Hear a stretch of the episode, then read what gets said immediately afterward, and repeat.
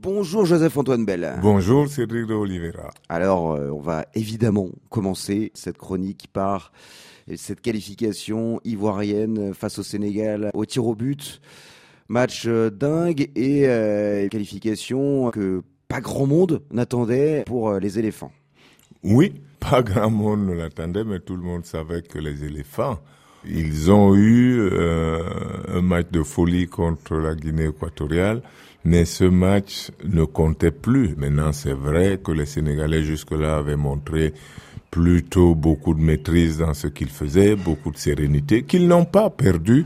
Simplement, quand les Sénégalais ont marqué, tout le monde a cru que ça allait être facile. parce qu'ils menaient un zéro. Mais ils menaient rapidement un zéro en jouant bien.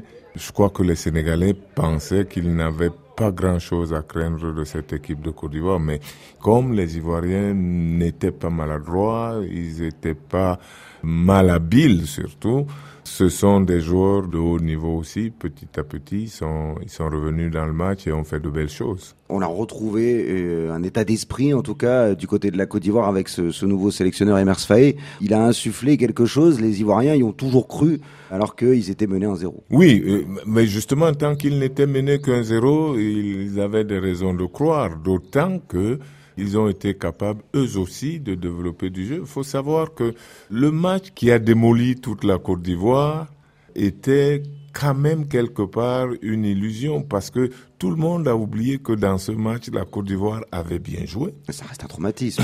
voilà, oui. La Côte d'Ivoire avait marqué deux buts qui ont été hors jeu, c'est vrai, mais de 10 centimètres. Donc, euh, à peu de choses, ce match aurait été totalement différent et les Ivoiriens ne se sont laissés qu'une seule option, celle de gagner ou gagner. Et, et c'est ce qui les a perdus et qui a traumatisé toute la Côte d'Ivoire en commençant par eux sur le terrain. Quand on a frôlé l'élimination comme ça et qu'ensuite on s'en sort euh, face au tenant du titre, est-ce que euh, finalement on se sent euh, complètement insubmersible maintenant En tout cas, on est capable d'aller euh, d'aller loin. On y pense, on y pense forcément. Il faut que les Ivoiriens restent sur la dynamique de nous faisons les choses, nous allons chercher, et pas du tout quelqu'un caché dans une forêt ou dans la savane qui mélangerait des herbes. en tout cas, euh, qualification sur, un fil des Ivoiriens. De, de l'autre côté, euh, vous l'avez brièvement évoqué, voilà le, le Sénégal sorti, c'est quand même une grosse déception pour une équipe euh, tenante du titre. C'est un échec pour cette équipe. Quand on perd, c'est toujours un échec. Mais l'échec du Sénégal est moins douloureux parce que ils n'ont pas été dominés. Ils ont pas, on a connu des tenants du titre qui sortaient vraiment la tête basse. Alors que là, le Sénégal, oui, le Sénégal a été éliminé, mais non, le Sénégal n'a pas coulé. Et donc, le Sénégal garde euh, la tête haute et peut préparer l'avenir sereinement aussi. Voilà, les Sénégalais euh, sortis. Donc, les éléphants seront en quart de finale à Boaké. Ils affronteront le vainqueur du match entre le Mali et le Burkina Faso qui a lieu aujourd'hui à, à Korogo. Match à suivre en direct et en intégralité sur RFI. Huitième de finale, euh, assez indécis. Oui, aussi.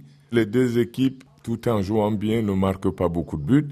Et comme disent leurs supporters, c'est un derby, donc euh, on ne peut pas soupçonner l'une des deux équipes d'avoir la tête ailleurs. C'est pas possible. Donc, euh, on va assister à un vrai duel et je pense que c'est déjà excitant et on est pressé d'y être. Avec un nouveau scénario de, de fou, peut-être. Oui, a... peut-être, peut-être, probablement, puisqu'il faut un qualifié. Si personne ne s'effondre, ça va être un match euh, indécis jusqu'au bout et qui pourrait lui aussi aller au penalty. Et rapidement, Joe, il y aura aussi Maroc, Afrique du Sud.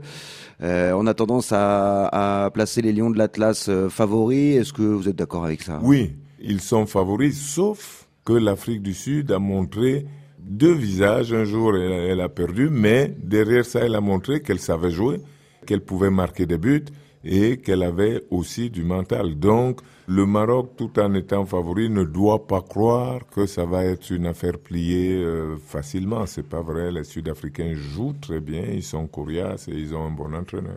Eh bien, ce sera à suivre également en direct sur RFI. Du côté de San Pedro, euh, où vous serez, Joseph Fontainebelle Je pense bien, je, je cours pour y être. Et à tout à l'heure. À tout à l'heure.